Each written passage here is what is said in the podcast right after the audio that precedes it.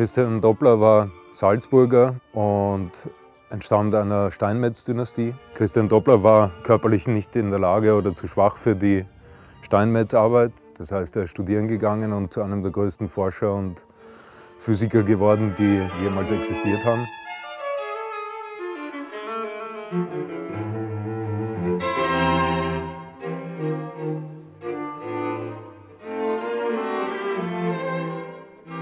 Auf der anderen Seite haben seine Cousins den Dopplersteig hier in den Berg geschlagen.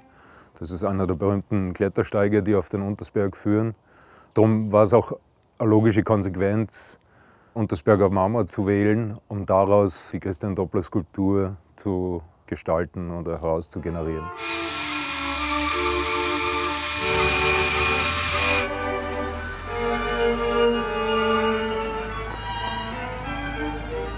An der Realisierung dieser Skulptur waren äh, verschiedene Leute beteiligt. Auf der einen Seite Dr. Herbert Badliner, der ein großer Förderer und Unterstützer ist äh, in dieser Stadt, der auch einen sehr starken Bezug zu Salzburg hat, auch viel Zeit hier verbringt.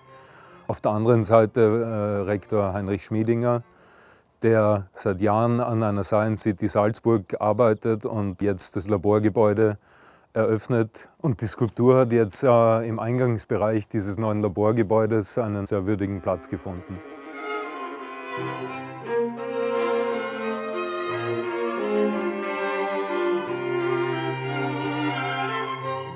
Doppler war ja sehr bemüht immer um seine Studenten. Da gibt es diesen schönen Spruch, der draußen auch auf der Skulptur steht, dass die lohnendsten Wissenschaften diejenigen seien, die zugleich die Menschheit erfreuen und diese zum Nutzen sind, sinngemäß. Und diesen Spruch, den hat er seinen Studenten sozusagen gewidmet. Doppler spielt nach wie vor in den Naturwissenschaften eine ganz bedeutende Rolle, wenn man bedenkt, dass mittlerweile 19 wissenschaftliche Arbeiten, die mit einem Nobelpreis ausgezeichnet wurden, mehr oder weniger direkt mit dem Dopplerprinzip in Verbindung stehen.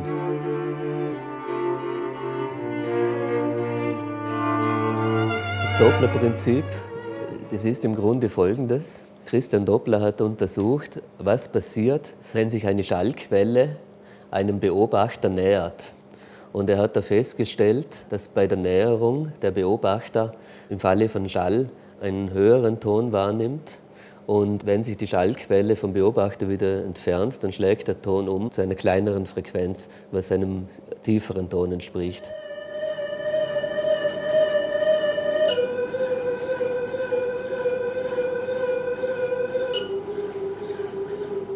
Grundlage für dieses Konzept rund um Doppler war die Einsicht in die verbliebenen Dinge, die, die von Doppler noch existieren. Das ist auf der einen Seite eine, eine kleine Mappe mit Handschriften und auf der anderen Seite zwei Fotos. Drum sind es auch zwei Steine geworden, die wir wellenförmig geschnitten haben. Auch um eine begehbare Skulptur zu gestalten in Kooperation mit dem Steinmetz Gustav Grischbler.